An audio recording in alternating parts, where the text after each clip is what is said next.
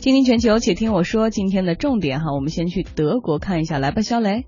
来到德国哈，现在是沃尔夫斯堡时间上午的九点三十三分啊。这个德国大众呢，因为这个尾气排放丑闻，最近一直是备受关注啊。然后现在呢，这个他已经是遭受了二次重创哈，因为这个呃，德国大众公司呢对外披露说，在公司的汽油车上也发现了这个错误数据，因为之前这个尾气排放丑闻一直说的是柴油车嘛。然后呢，大众丑闻这个波及的范围哈，就从柴油车正式扩大到了汽油车。大众公司呢没有。具体的解释是哪些车辆或者哪些车型受到了影响？不过呢，就表示说不会让问题影响到这个大众公司任何一辆车的安全。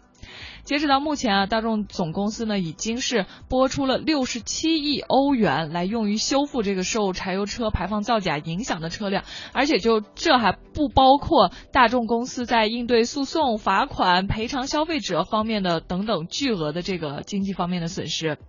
十一月二号呢，这个美国环保署是再次发布声明，说在和加利福尼亚州的一项联合排放实验中发现，哈，大众集团旗下的排量为三点零升的 V 六系列发动机呢，也被安装了排放作弊软件。这个值得注意的呢，就是说这次大众旗下的奢侈品牌保时捷呢，也受到了牵连。大众集团呢，当天就发布声明说，否认美国环保署的指控，表示说集团在没有在这一车型中安装可以改变车辆排放属性的软件，但是也表示说继续。会和美国环保署保持合作，